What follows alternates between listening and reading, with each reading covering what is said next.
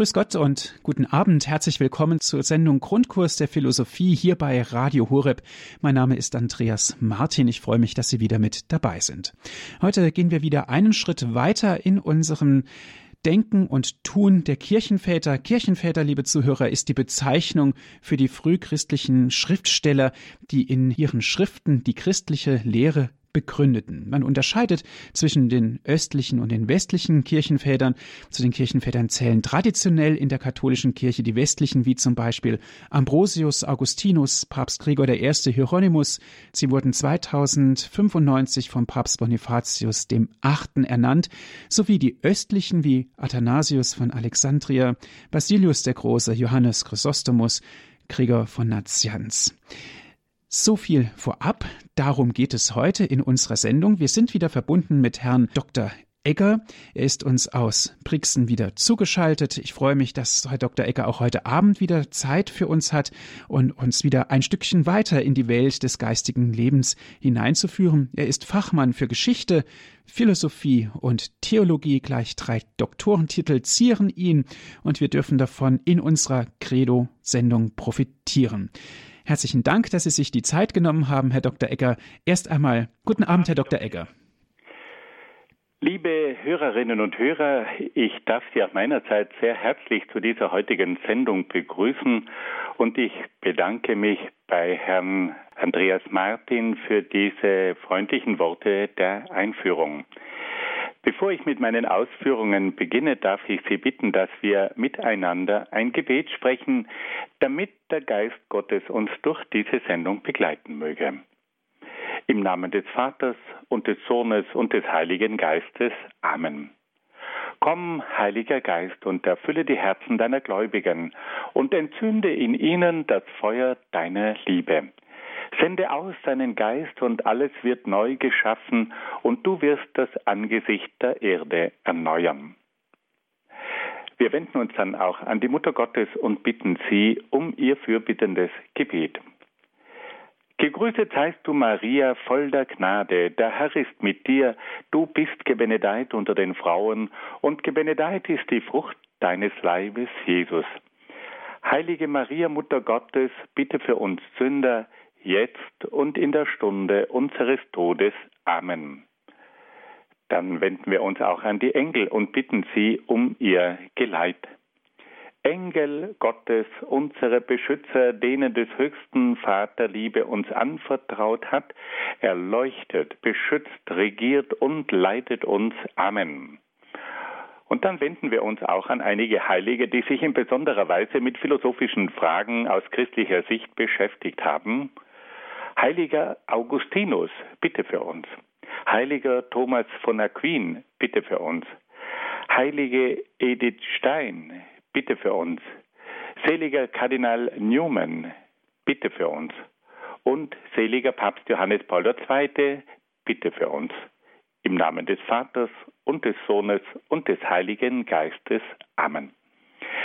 Liebe Hörerinnen und Hörer, wir haben in den letzten Sendungen über die Kirchenväter gesprochen und wir wissen, dass es sich dabei um die frühen Denker der Kirche handelt, die sich in einer dreifachen Aufgabe bewähren mussten.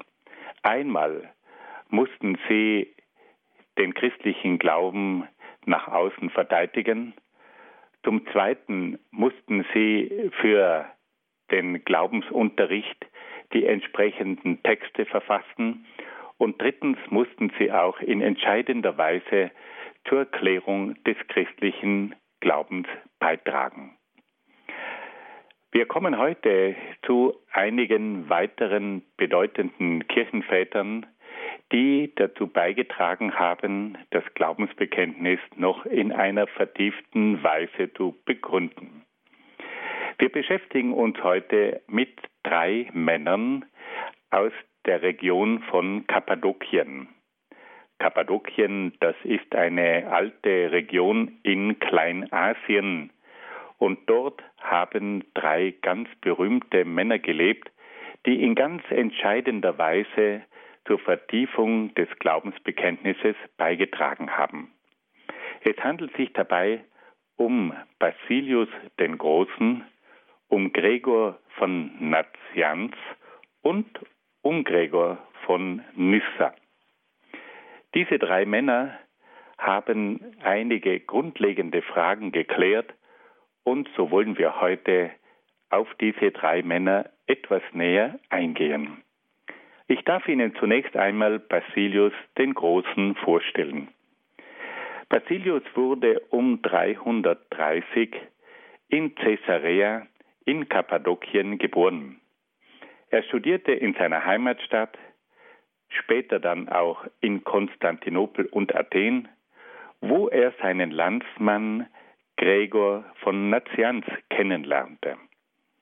Nach seiner Rückkehr in die Heimat ließ er sich taufen. Dann reiste er nach Syrien, Palästina, Ägypten und Mesopotamien, um dort die bekanntesten Einsiedler und Mönche aufzusuchen. Anschließend lebte er selbst in einer Mönchsgemeinschaft in Kappadokien. Im Jahr 370 wurde er zum Bischof von Caesarea geweiht.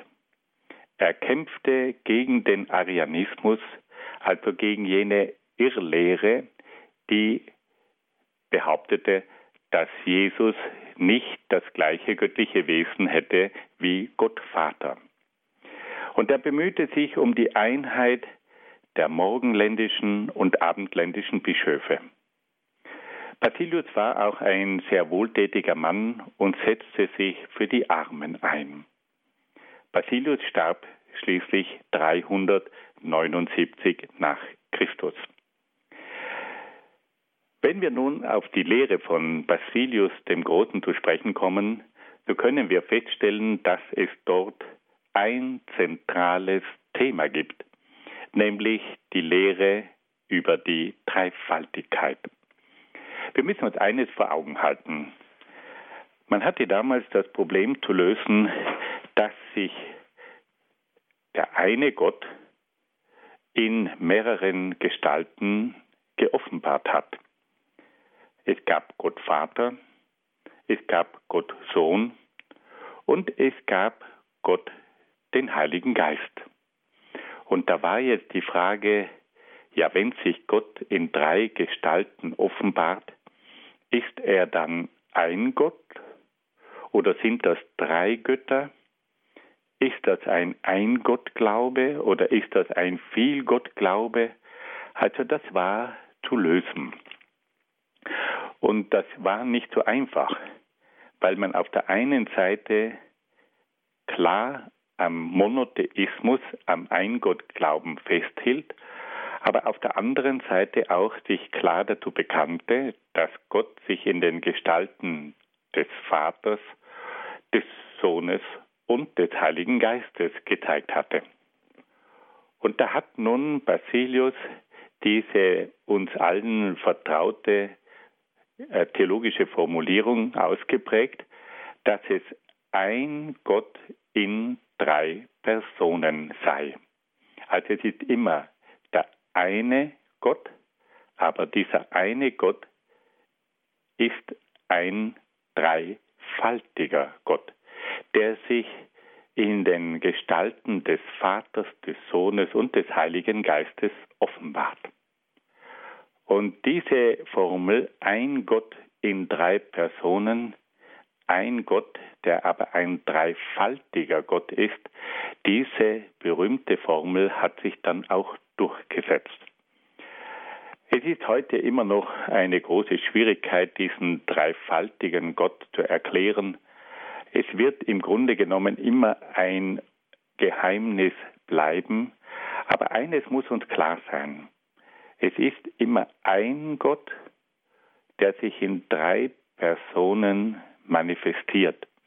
Und diese drei Personen haben alle das gleiche göttliche Wesen. Deswegen spricht man von Gott Vater, Gott Sohn und Gott dem Heiligen Geist. Und dieser dreifaltige Gott, das ist das eigentliche Markenzeichen des christlichen Gottes. Und es ist interessant, dass alle verschiedenen christlichen Konfessionen, ob es sich jetzt dabei um Katholiken, um Protestanten oder um Orthodoxe, um Anglikaner, um Methodisten, um Quäker, Baptisten und so weiter handelt, an einer Sache halten alle fest, dass es sich um den dreifaltigen Gott handelt. Wir verdanken also Basilius dem Großen diese klare Formulierung des dreifaltigen Gottes, ein Gott in drei Personen. Wir verdanken Basilius aber dann noch eine zweite sehr wichtige Sache. Er war der Erste, der eine Mönchsregel verfasst hat.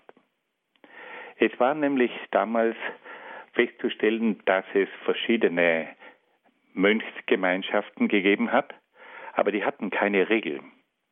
Und da war nun Basilius der Mann, der zum ersten Mal eine Ordensregel verfasst hat. Das war gewissermaßen eine Verfassung für das gemeinsame Leben der Mönche. Und auf diese Art und Weise war dann das Leben ganz klar geregelt. Und diese erste Mönchsregel oder Ordensregel hat dann bei den weiteren Gründungen von Orden immer eine ganz große Rolle gespielt. Wir alle kennen die berühmteste Ordensregel, es ist die Regel des heiligen Benedikt. Auch diese Regel greift zurück auf diese erste Ordensregel von Basilius dem Großen. Basilius der Große war also insofern auch der Vater der ersten Ordensregel und hat damit einen ganz entscheidenden Anstoß gegeben für die Organisation und für das Leben der Mönche. Und es gibt heute keine einzige anerkannte Gemeinschaft ohne eine entsprechende Ordensregel. Wir wollen also festhalten, dass wir Basilius dem Großen zwei Dinge verdanken. Erstens, er war derjenige, der diese berühmte theologische Formulierung von der Dreifaltigkeit geprägt hat. Gott ist ein Gott in drei Personen. Gott ist ein dreifaltiger Gott. Und das Zweite, das wir ihm zu verdanken haben, ist die erste Ordensregel. Und diese Ordensregel, die wurde dann zum Modell für alle späteren Ordensregeln. Dann kommen wir zu einem zweiten Vertreter der sogenannten Kappadokia, nämlich zu Gregor von Nazianz. Wir wollen zunächst etwas von seinem Leben erfahren. Gregor wurde auch um 330 in Nazianz in Kappadokien geboren. Auch er studierte zunächst in seiner Heimatstadt und besuchte dann die christlichen Schulen in Caesarea in Palästina dann in Alexandria in Ägypten und studierte schließlich an der berühmten Akademie in Athen. Er wurde zum Bischof von Sassima und Konstantinopel. Aber er dankte dann ab, um sich ganz den theologischen äh, Forschungen zu widmen. Gregor von Nazianz starb 390 in Nazianz. Gregor hat sich nun auch mit einer ganz entscheidenden Frage beschäftigt. Und zwar ging es ihm um die Frage nach der Natur von Jesus Christus. Das Problem war folgendes. Jesus war auf der einen Seite Mensch und war auf der anderen Seite Gott. Wie kann man nun diese zwei Naturen, nämlich die göttliche und die menschliche, auf einen gemeinsamen Nenner bringen. Und da hat nun Gregor von Nazianz sich mit verschiedenen theologischen Theorien auseinandersetzen müssen. Es hat hier Lehren gegeben, die gesagt haben, Jesus war Mensch und Gott hat in ihm gewohnt. Aber diese Lehre hat einen Nachteil, dass nämlich dadurch die, Gött die Göttlichkeit, die Gottheit Jesu vernachlässigt wurde. Wenn man sagt, Jesus ist Mensch und in, in ihm wohnt Gott, dann könnte das unter Umständen auch auf einen Menschen zutreffen, der kein Gott ist. Und diese Lösung war also nicht befriedigend, weil hier das Menschliche betont wurde, aber das Göttliche wurde zu wenig berücksichtigt. Es hat dann die andere Theorie gegeben, die gesagt haben, Jesus war Gott und er hat nur zum Schein einen menschlichen Leib angenommen. Hier wurde das Göttliche betont, aber das Menschliche wurde vernachlässigt. Und beide Theorien haben also nicht befriedigt. Die eine Theorie, wo Jesus Mensch ist, in dem Gott wohnt, und die andere Theorie, wo Jesus Gott ist, der aber nur zum Schein eine menschliche Gestalt angenommen hat, die konnten beide nicht recht befriedigen. Und da hat nun Gregor von Nazianz eine ganz klare Lösung gefunden. Er hat gesagt, Jesus hat zwei Naturen. Er ist ganz Gott und er ist ganz Mensch. Er ist nicht ein Halbgott und nicht ein Halbmensch, sondern er ist ganz Gott und er ist ganz Mensch. Diese beiden Naturen sind also vollständig und ganz. Jetzt war aber die Frage, wie konnte man denn diese zwei Naturen, die göttliche Natur und die menschliche Natur, miteinander verbinden? Und da hat dann Gregor von Nazianz Folgendes gesagt. Jesus hat zwei Naturen, aber er hat nur eine Person oder er ist nur eine Person. Und damit kommt nun Gregor von Nazianz zu dieser berühmten theologischen Formulierung, Jesus hat zwei Naturen, die göttliche und die menschliche, und diese zwei Naturen finden ihre Einheit in der Person Jesu Christi. Er ist also eine Person mit zwei Naturen. Und auf diese Art und Weise hat er also eine theologische Formulierung für dieses Problem gefunden, wie man die Gottheit und die Menschheit Jesu in einer einzigen Person zusammenfassen konnte. Und auf diese Art und Weise hat Gregor von Nazianz dieses große Problem gelöst. Er sagt, Jesus ist eine Person mit zwei Naturen. Eine Person mit einer göttlichen und mit einer menschlichen Natur. Und beide Naturen sind vollständig. Jesus ist ganz Mensch und er ist ganz Gott. Und die verbinden sich in der einen Person. Das war auch eine ganz wichtige Klarstellung, weil auf der einen Seite hat er damit den Arianismus widerlegt, der behauptet hat, dass Jesus nur ein Mensch sei, in dem Gott wohnt, und auf der anderen Seite hat er andere Theorien widerlegt, die gesagt haben, er ist Gott und eigentlich nur zum Schein Mensch. Und das war ganz wichtig, weil auf diese Art und Weise war nun auch das Wesen Jesu klar definiert. Nun wollen wir eine kleine Pause einschieben und ein wenig Musik hören.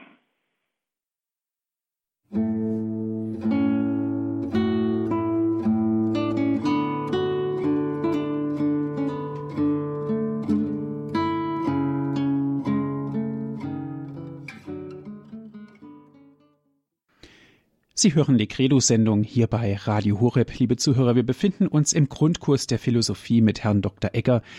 Im ersten Teil haben wir ganz konkret auf die östlichen Kirchenväter geschaut, ganz konkret auf Gregor von Nazianz. Gregor von Nazianz, ein ganz besonderer Kirchenvater. Er mit Basilius dem Großen und dessen Bruder Gregor von Nyssa. Das war einer der drei kappadokischen Väter, die auch als das kappadokische Dreigestirn bezeichnet werden. Alle drei prägten die Theologie des vierten Jahrhunderts mit der Ausarbeitung der Lehre von der Triantität war ganz entscheidend. Liebe Hörerinnen und Hörer, wir kommen nun zum dritten Vertreter dieses Dreigestirns aus Kappadokien, nämlich zu Gregor von Nyssa.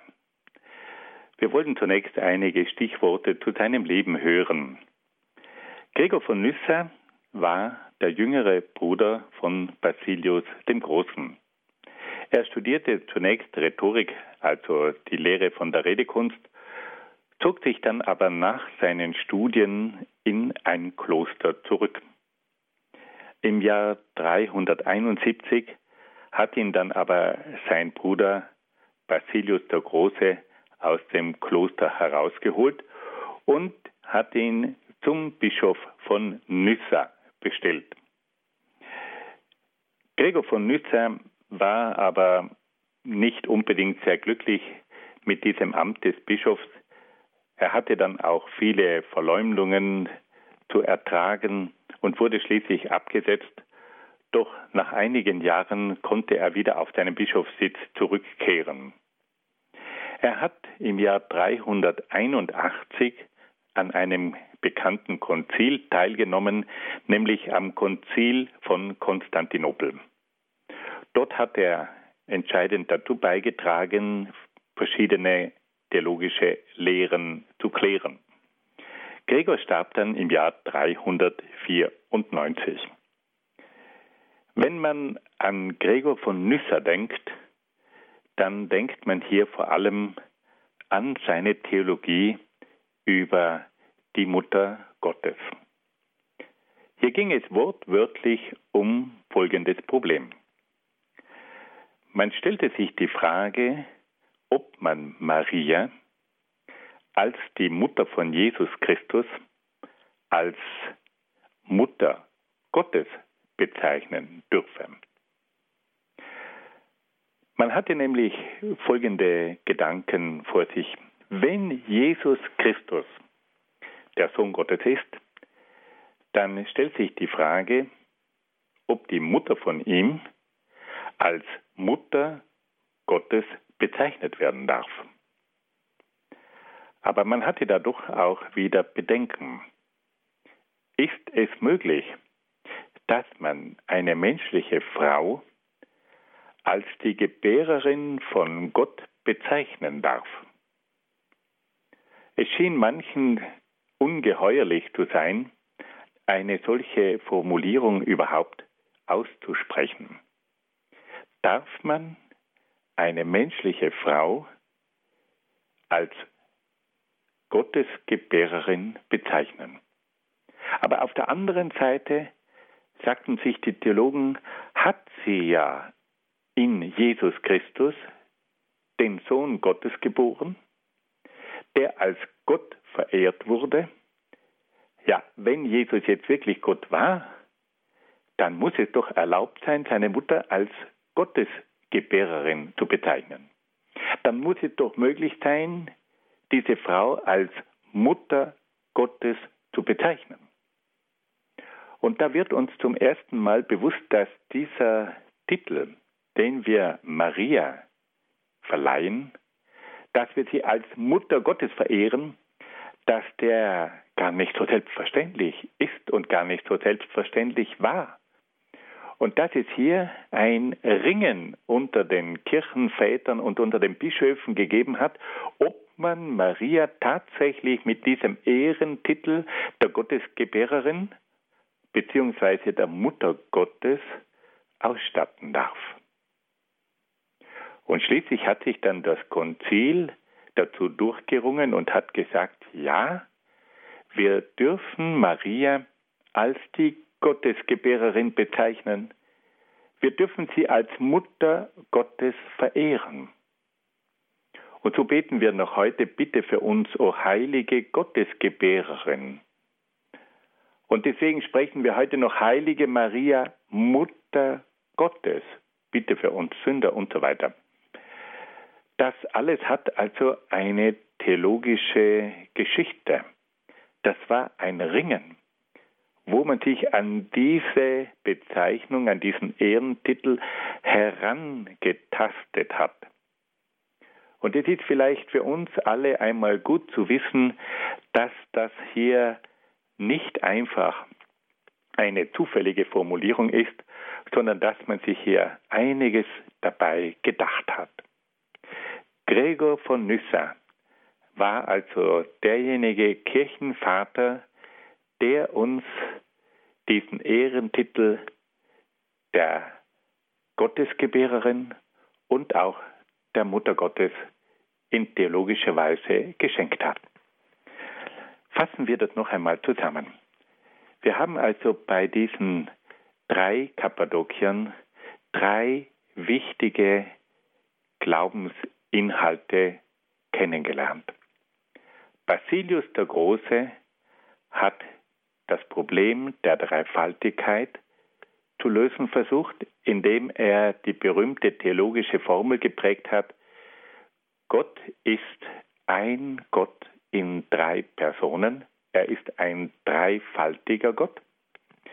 Gregor von Nazianz hat das Problem der Wesenheit Jesu Christi theologisch gelöst, indem er gesagt hat, Jesus hat zwei Naturen, die göttliche und die menschliche, die aber in der einen Person ihre Einheit finden. Und Gregor von Nyssa hat das Problem von Maria gelöst, indem er gesagt hat, wir dürfen sie als die Mutter von Jesus Christus, den wir als Gott verehren, als die Gottesgebärerin und als Mutter Gottes bezeichnen. Das waren drei ganz entscheidende theologische Definitionen. Der dreifaltige Gott, die Wesenheit Jesu Christi in zwei Naturen, die in einer Person ihre Einheit finden, und Maria als die Gottesgebärerin und als die Mutter Gottes. Damit wollten wir jetzt die östlichen Kirchenväter verlassen und wenden uns nun den sogenannten westlichen Kirchenvätern zu. Im vierten und fünften Jahrhundert kam es nämlich zum Aufbruch der abendländischen Philosophie. Es traten nun auch im Westen christliche Denker auf, die durch ihre Gedanken und Werke für die ganze Kirche von Bedeutung wurden. Und diese Kirchenväter hat man nun entweder als die westlichen Kirchenväter oder als die abendländischen Kirchenväter bezeichnet. Wir alle sind diesen Kirchenvätern schon begegnet. Sie werden nämlich immer wieder auch in den Kirchen abgebildet. Wenn wir alte Kanzeln anschauen, dann sehen wir häufig an der Kanzel vier Bischöfe abgebildet. Und so manch einer stellt sich dann die Frage, was sind denn das für Bischöfe? Und wenn wir da genauer hinschauen, dann können wir feststellen, dass da einer sogar mit der dreifachen Krone des Papstes abgebildet ist. Es handelt sich hier um die päpstliche Krone der Tiara. Und dieser Kirchenvater, das war der heilige Gregor der Große ein Papst. Dann haben wir hier den heiligen Ambrosius. Dann haben wir den heiligen Hieronymus und schließlich den großen Kirchenvater Augustinus. Gregor der Große, Ambrosius von Mailand, Hieronymus und Augustinus. Das sind die Namen von den vier westlichen Kirchenvätern oder von den vier abendländischen Kirchenvätern. Wir wollen nun diese westlichen Kirchenväter auch ganz kurz ein wenig vorstellen. Wir beginnen zunächst mit dem heiligen Ambrosius. Ambrosius hat eine sehr interessante Biografie. Und diese Biografie erklärt uns auch seine Lehre, versteht und, erklärt uns auch sein Handeln. Ambrosius wurde im Jahr 339 als Sohn eines hohen römischen Beamten in Trier geboren. Trier war eine der vier Hauptstädte des römischen Reiches, das von Kaiser Diokletian in vier Teile geteilt worden ist. Diokletian hat verstanden, dass man das römische Reich nicht mehr von einer einzigen Stadt aus regieren konnte. Er hat das große römische Reich in vier Teile eingeteilt und eine der vier Hauptstädte war Trier in Deutschland. Dort wurde dieser Ambrosius nun geboren. Sein Vater war dort römischer Beamter. Aber nach dem frühen Tod des Vaters zog dann die Familie von Trier nach Rom. Dort studierte Ambrosius Rechtswissenschaften und Rhetorik, also die Redekunst.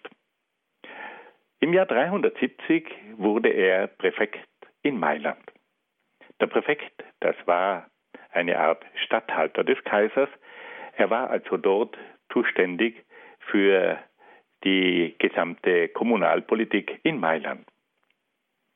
Als es im Jahr 374 nach dem Tod des arianischen Bischofs Auxentius in Mailand zu einer Auseinandersetzung zwischen Katholiken und Arianern kam und Ambrosius für Ordnung sorgen wollte, wurde er überraschend von beiden Parteien zum Bischof gewählt. Also, da war eine Konfliktsituation. Wer wird jetzt der Nachfolger von diesem Bischof? Die Katholiken wollten einen von ihren Vertretern zum Bischof haben und die Arianer haben versucht, einen Arianer als Bischof einzusetzen. Und da kam es nun zum Konflikt. Und da greift nun der Präfekt ein und versucht, diese streitenden Parteien zu beruhigen. Und auf einmal, so sagt es zumindest eine berühmte Legende, hört man ein Kind, das ruft, Ambrosius Bischof, Ambrosius Bischof. Und dieser Ruf eines Kindes wurde von vielen als Gottesstimme empfunden. Und auf diese Weise sei es zur Wahl von Ambrosius gekommen. Ambrosius wollte diese Wahl nicht annehmen. Er hat sich dagegen gewehrt. Aber die Leute haben gesagt, dieser Mann, der hätte eigentlich die besten Voraussetzungen, unter Bischof zu sein.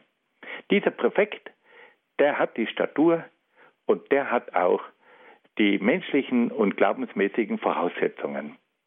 Aber da hat es ein Problem gegeben. Ambrosius war damals noch ein Katechumene. Er war also ein Taufbewerber. Er hatte also noch nicht einmal die Taufe empfangen. Aber man hat dann diese ganze, diese einzelnen Schritte in aller Schnelligkeit vollzogen. Er wurde getauft, er wurde gefirmt und er wurde zum Priester geweiht und er wurde zum Bischof geweiht. In kürzester Zeit war dieser Mann Bischof. Das war damals möglich, das wäre in der heutigen Zeit undenkbar.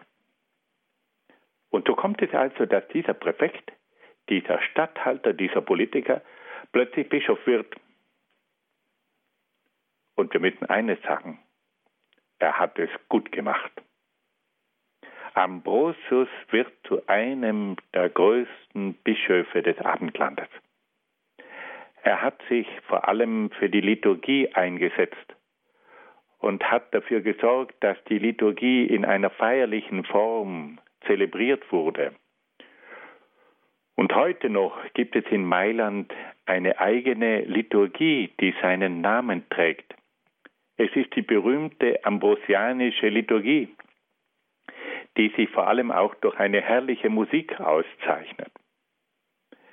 Ambrosius war dann auch ein Mann, der für den rechten Glauben gekämpft hat. Er hat sich also für die katholische Lehre eingesetzt und hat die katholische Lehre gegenüber dem Arianismus verteidigt. Aber es kam dann noch etwas ganz Wichtiges dazu. Ambrosius behauptete auch die Eigenständigkeit und Freiheit der Kirche gegenüber dem Staat. Das zeigte sich auch in seinem Verhalten gegenüber Kaiser Theodosius.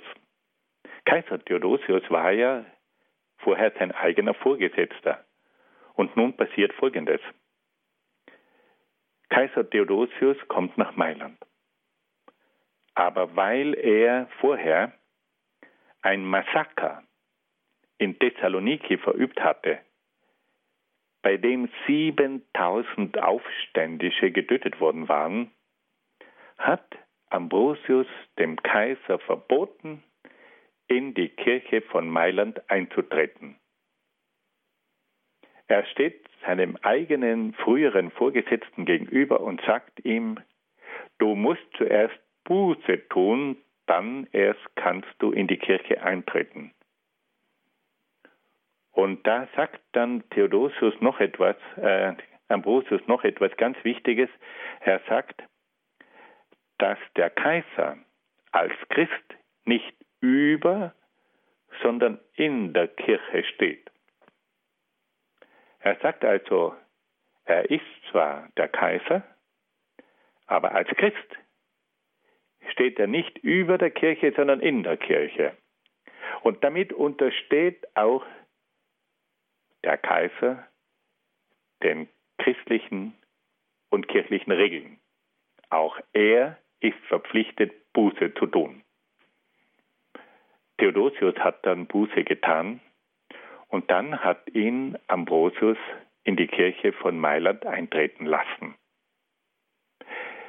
Dieses Beispiel eines Bischofs, der imstande war, dem Kaiser in dieser Weise entgegenzutreten, war ein ganz entscheidendes Beispiel für die weitere Geschichte des Abendlandes. Hier wird ein Signal gesetzt, das bis in die heutige Zeit weiterreicht. Der Bischof steht dem weltlichen Herrscher frei gegenüber. Und der Bischof bewahrt sich eine Unabhängigkeit gegenüber der Politik.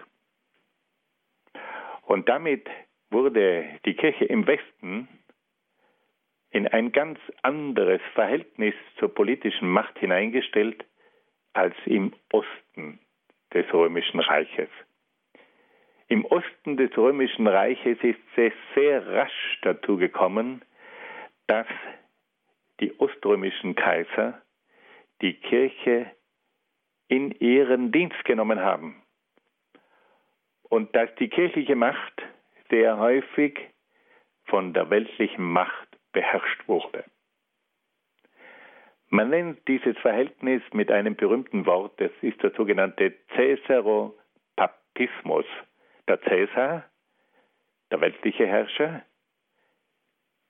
hat gewissermaßen die Macht über den Papa, über den geistlichen Hirten. Im Osten hat sich eine ein Verhältnis ausgebildet, bei dem die weltliche Macht häufig die kirchliche Macht beherrscht hat. Und dieser Cäsaropapismus, dass der weltliche Herrscher den geistlichen Hirten unterdrückt, dieses Verhältnis hat sich dann fortgesetzt in der gesamten Geschichte der orthodoxen Kirche und reicht hinein bis nach Russland und reicht hinein bis in das 20., ja vielleicht sogar bis in das 21. Jahrhundert, dass der Patriarch von Moskau häufig dem Machthaber in Russland untergeordnet war. Wir alle wissen, dass in der orthodoxen Kirche immer das Problem war, dass sich dort die Bischöfe, die Patriarchen den weltlichen Herrschern unterordnen mussten. Und das ging hinein bis in die Zeit des Kommunismus, bis in die Zeit von Stalin. Nicht so im Westen. Im Westen hat sich von vornherein ein anderes Verhältnis ausgebildet. Da hat die Kirche immer wieder versucht, ihre Unabhängigkeit gegenüber der weltlichen Macht zu bewahren. Und auch in der Zeit des Heiligen Römischen Reiches haben die Päpste immer wieder versucht, ihre Unabhängigkeit zu bewahren. Es ist nicht immer ganz gelungen. Es hat Zeiten gegeben, wo die deutschen Kaiser auch versucht haben, sich dem Papst gefügig zu machen. Aber letztlich war es doch immer wieder der Papst, der seine Unabhängigkeit bewahrt hat. Und das zeigt sich bis heute.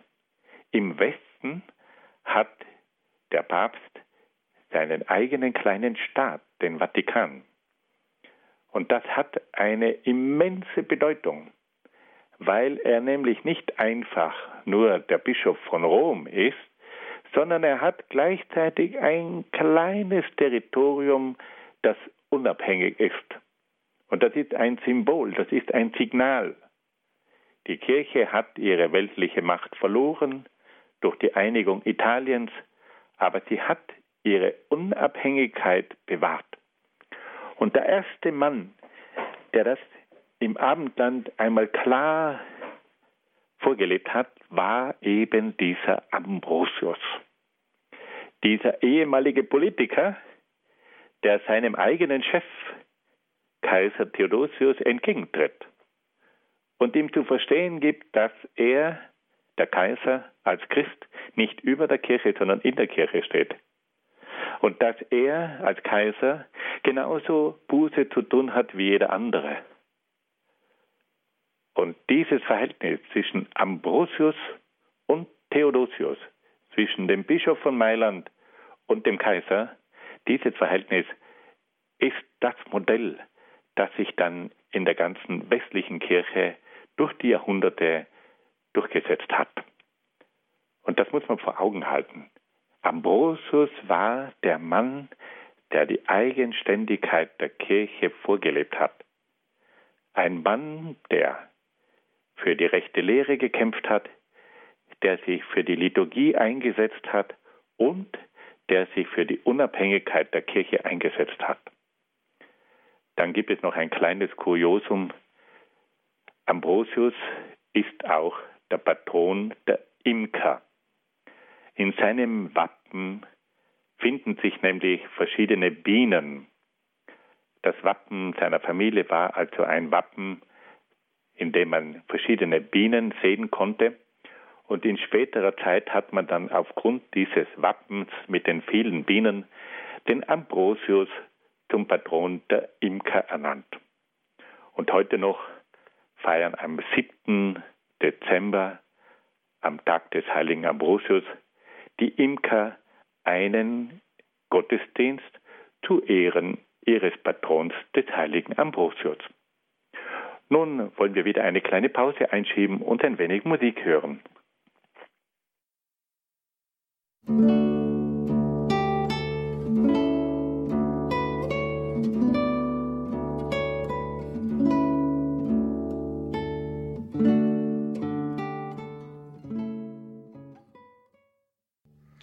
Willkommen zur Credo-Sendung hier bei Radio Horeb. Wir befinden uns im Grundkurs der Philosophie und sind verbunden mit Herrn Dr. Egger aus Brixen in Südtirol. Ist er uns zugeschaltet?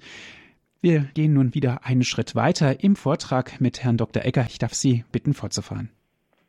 Liebe Hörerinnen und Hörer, wir kommen nun zu einem zweiten Vertreter der sogenannten abendländischen Kirchenväter, nämlich zum heiligen Hieronymus. Auch bei Hieronymus spielt die Biografie eine große Rolle. Es ist ein sehr bewegtes Leben in einer sehr bewegten Zeit. Ich darf Ihnen also Hieronymus zunächst einmal von seinem Leben her ein wenig vorstellen. Hieronymus wurde um 347 als Sohn einer christlichen Familie in Stridon in Dalmatien geboren wird. Dalmatien, das liegt auf der östlichen Seite des Adriatischen Meeres und war damals also von der römischen Kultur geprägt. Hieronymus studierte in Rom Grammatik, Rhetorik und Philosophie und verschaffte sich eine gründliche Kenntnis der lateinischen Klassiker. Also wir könnten eines sagen, er hat nach heutigem Verständnis Literatur studiert und war also ein Professor für die lateinische Sprache und für die lateinische Kultur. Er war ein exzellenter Grammatiker, ein hervorragender Rhetoriker und auch in der Philosophie war er sehr bewandert. Nach einigen jugendlichen Verirrungen bekehrte er sich und ließ sich taufen. Er zog zunächst nach Gallien, also in das heutige Frankreich, und später nach Aquileia im östlichen Friaul, um dort ein mönchisches Leben zu führen. Aquileia war eine der bekanntesten Städten der alten Christenheit. Es war eine Stadt nördlich des heutigen Venedig und dort war der Bischofssitz. Venedig hat es damals noch nicht gegeben, aber Aquileia war ein ganz bedeutender Bischofssitz und von Aquileia aus wurden dann die Glaubensboten in alle Richtungen gesandt. Aquileia hatte eine gewaltige Ausstrahlung. Von Aquileia aus zogen die Glaubensboten bis nach Salzburg, sie zogen aber auch nach Tirol und sie zogen auch in das heutige Venetien. Aquileia ist also einer der ältesten Bischofssitze und deswegen hat dann auch der spätere Bischof von Venedig den Titel eines Patriarchen. Nur ganz wenige uralte Bischofssitze haben diesen Ehrentitel des Patriarchen. Und deswegen spricht man heute auch beim Bischof von Venedig nicht von einem Kardinal, sondern von einem Patriarchen. Hieronymus war also längere Zeit in Aquileia, in diesem uralten Bischofssitz nördlich von der heutigen Stadt Venedig. Und dort hat er ein mönchisches Leben geführt. Aber er war ein unruhiger Geist und so ist er 373 aufgebrochen, um sich in den Orient zu begeben. Und dort wollte er unbedingt die griechische und die hebräische Sprache studieren. Und er hat das sehr gründlich gemacht. Hieronymus war ein Sprachgenie. Und er hat diese griechische und hebräische Sprache meisterhaft beherrscht. Im Jahr 382 hat ihn dann der damalige Papst Damasus nach Rom gerufen. Und er wollte diesen hochbegabten und sprachbegabten Mann als seinen Sekretär. Nach dem Tod des Papstes hat sich Hieronymus erwartet, dass er nun Papst werden würde. Aber weil er ein so cholerisches Temperament hatte, also so aufbrausend war und auch ein polemischer Typ war, der gerne mit den anderen gestritten hat, ist er dann doch nicht zum Papst gewählt worden. Das hat Hieronymus ein wenig gekränkt und er hat sich dann entschlossen, Rom zu verlassen. Und er sagt, ich ziehe nach Palästina. Und er zieht tatsächlich nach Bethlehem. Und dort hat er sich dann selbst eine gewaltige Aufgabe gestellt. Hieronymus hat das gesamte Alte und Neue Testament vom Hebräischen und Griechischen ins Lateinische übersetzt. Es hat zwar schon vorher Übersetzungen von großen Teilen des Alten und des Neuen Testaments ins Lateinische gegeben, aber Hieronymus war nun der Mann, der in 16 Jahren das gesamte Alte und Neue Testament aus dem Hebräischen und Griechischen ins Lateinische übersetzt hat. Das war eine gewaltige Leistung. Und Hieronymus hat diese Aufgabe sehr gründlich gelöst. Er hat nämlich das Alte und das Neue Testament nicht nur übersetzt, sondern er hat zu dieser Übersetzung auch einen Kommentar geschrieben. Er war gewissermaßen der Mann, der zum ersten Mal eine Textkritik verfasst hat. Er hat also zu den verschiedensten Stellen des Alten und des Neuen Testaments immer auch Erklärungen hinzugeschrieben. Er hat Kommentare verfasst. Und er hat sich Gedanken gemacht, wie man das am besten übersetzen könnte. Und noch etwas. Hieronymus hat sich damals im Heiligen Land die Mühe gemacht, die verschiedenen Orte, diese biblischen Stätten aufzusuchen. Er hat also gewissermaßen einen Lokalaugenschein vorgenommen. Er hat sich diese Städten angeschaut, in Jerusalem, in Bethlehem und, und, und. Und er hat sich dort auch erkundigt bei den Leuten nach den bestimmten Bräuchen, nach den bestimmten Traditionen, nach den bestimmten Städten. Er hat also diese Städten gesehen. Er hat das kulturelle Umfeld erfasst.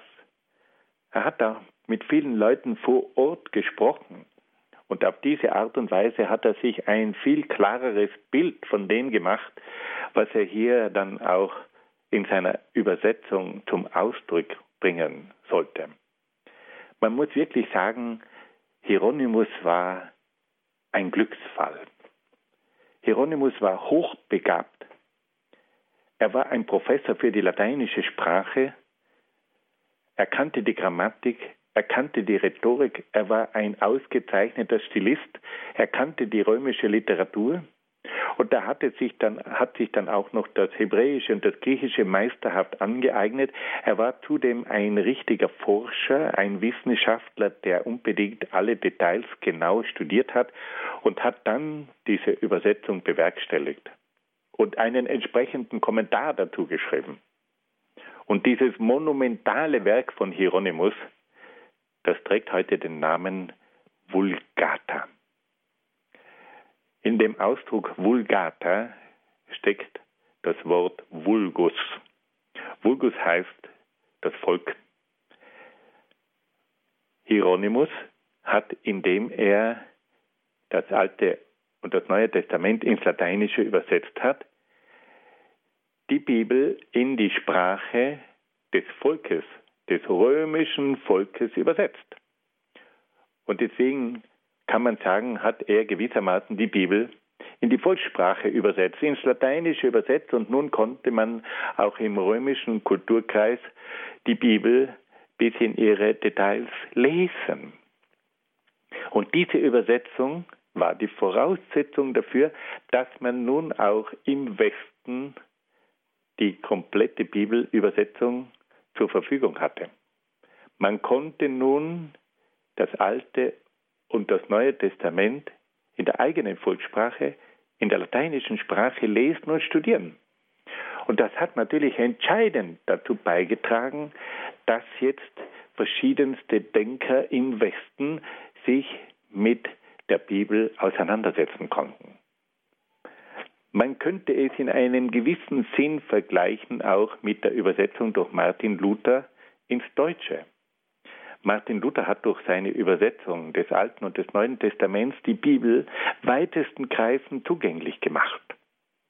Und das war eine Voraussetzung dafür, dass man sich dann im deutschen Sprachraum eben in einer ganz anderen Weise mit der Bibel beschäftigen konnte als vorher. Hieronymus war also der große Übersetzer. Aber er war nicht nur ein Übersetzer, er war auch ein Exeget. Also jemand, der die Bibel dann auch entsprechend erklären konnte. Er war derjenige, der die Bibel auch kommentiert hat. Und bis heute greifen die Exegeten, also diese Fachleute für die Bibelerklärung, immer noch auf die Vulgata zurück. Vor allem auch deswegen, weil ja Hieronymus in einer Zeit gelebt hat, die den biblischen Ereignissen noch viel näher stand als unsere Zeit. Hieronymus hat ja im 5. Jahrhundert gelebt, 4., 5. Jahrhundert gelebt und war von daher diesen Traditionen noch viel näher als wir. Er hatte gewissermaßen noch einen näheren Bezug zu den damaligen Orten und zu den entsprechenden Ereignissen. Und insofern verdanken wir also Hieronymus ein gewaltiges Werk. Er ist der Vater der Vulgata. Wir wollen jetzt noch ganz kurz auf den dritten Kirchenvater eingehen, nämlich auf Papst Gregor den Großen. Papst Gregor der Große ist nicht als Theologe in Erscheinung getreten. Er selber hat aber einige wichtige Schriften hinterlassen. Papst Gregor war der Sohn aus einer berühmten römischen Familie. Er hat als Kleriker, als Priester in Rom sehr wohltätig gewirkt und war bei allen Leuten in der Stadt Rom sehr hoch angesehen. Und deswegen war es nicht verwunderlich, dass er dann im Jahr 590 zum Papst gewählt wurde. Gregor der Große war sehr kränklich und er musste sehr oft das Bett hüten und hat über viele Jahre hindurch die Kirche von seinem Bett aus regiert. Aber dieser Mann hat Entscheidungen getroffen, die waren von einer unglaublichen Bedeutung und von einer unheimlichen Tragweite. Gregor der Große hat nämlich etwas ganz Wichtiges verstanden. Gregor der Große hat verstanden, dass die Zukunft der Kirche bei den ehemaligen barbarischen Völkern liegt. Und er hat verstanden, dass man sich um diese Völker kümmern musste. Und er hat die Weichen gestellt vom Mittelmeerraum in den Norden von Europa. Er schickt jetzt Missionare nach England. Er schickt Missionare nach Gallien. Er schickt Missionare nach Germanien. Er schickt Missionare in den angelsächsischen Raum. Und das war damals ungemein schwierig. Und da hat er einen Mönch beauftragt, den Mönch Augustinus, und hat gesagt, nimm dir noch einige von deinen Mönchen mit und du fährst jetzt bis nach Britannien und wirst dort das Christentum verkünden. Augustinus bricht auf im Auftrag des Papstes. Er fährt mit einer Flotte los, fährt durch Gibraltar und fährt dann Richtung Norden, Richtung Britannien. Aber bei den Zwischenstationen, da hört er immer wieder von diesen wilden Stämmen in England und er bekommt Angst. Und die ganze Flotte kehrt noch einmal um und kehrt zurück nach Rom und melden sich wieder bei Gregor. Und Gregor schickt Augustinus noch einmal nach England. Und er gibt ihm Mut und sagt, du musst dieses Wagnis eingehen. Und Augustin fährt mit seiner Flotte noch einmal bis hinauf nach Britannien. Und er fährt durch den Ärmelkanal durch.